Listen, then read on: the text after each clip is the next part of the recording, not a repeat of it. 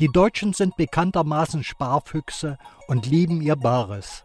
In kaum einem anderen Land wird so viel Wert darauf gelegt, Geld zurückzulegen und wo nur möglich den Geldbeutel zu schonen. Geiz ist und bleibt geil.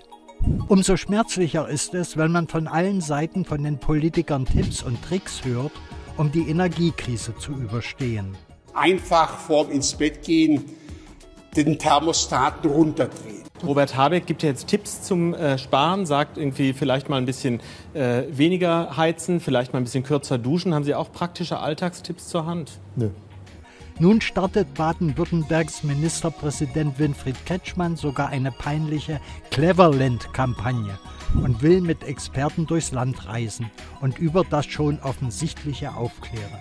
Ich habe jetzt einen Vorschlag gemacht, dass man zum Beispiel bei der Klosettspülung spart, indem man zum Beispiel eine Zwei-Stufen-Regelung macht. Viele haben damals gelacht, aber dieses Sparprinzip hilft uns heute allen. Da fragt man sich, ob kalt duschen und Türen schließen wirklich hilft oder die Regierung sich über die Bürger lustig macht. 15 Grad im Winter hält man mit Pullover aus. Daran stirbt niemand. Die Bundesregierung hat uns aufgefordert, weniger zu duschen. Wie oft duschen Sie? Jeden Tag.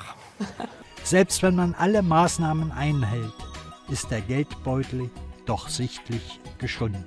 Falls es die Politiker noch nicht mitbekommen haben, so haben die meisten nicht mehr nur Angst, wie sie durch den Winter kommen werden, sie haben große Angst, in die Armut abzurutschen. Und Unternehmen bangen vor dem Bankrott, was wiederum zu Arbeitslosigkeit und noch mehr Not führen würde. Es steht ein schwerer Kampf um die hart erarbeitete Existenz an. Und betrachtet man the big picture, so geht es längst nicht mehr um diese bescheuerten Maßnahmen, sondern darum, dass den Bürgern auch ein Stück Normalität, Freiheit und Lebensgefühl genommen wird. Mal spontan ins Restaurant und Kino gehen kann man schon lange nicht mehr. Erst wegen Corona, jetzt wegen Geldmangel. Auch Ältere sieht man heutzutage viel seltener beim Bäcker ein Käffchen trinken, geschweige denn ein Stück Kuchen essen. Traurig macht's. Und es muss doch nur ein Knopf gedrückt werden, um die schon mit Gas gefüllte Nord Stream 2 in Betrieb zu nehmen und somit das Übel abzuwenden.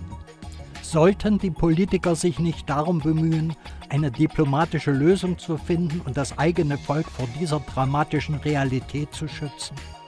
Von der Leyen spricht unentwegt von der Notwendigkeit der Sanktionen, deren Dauerhaftigkeit und der großumfänglichen Unterstützung der Ukraine.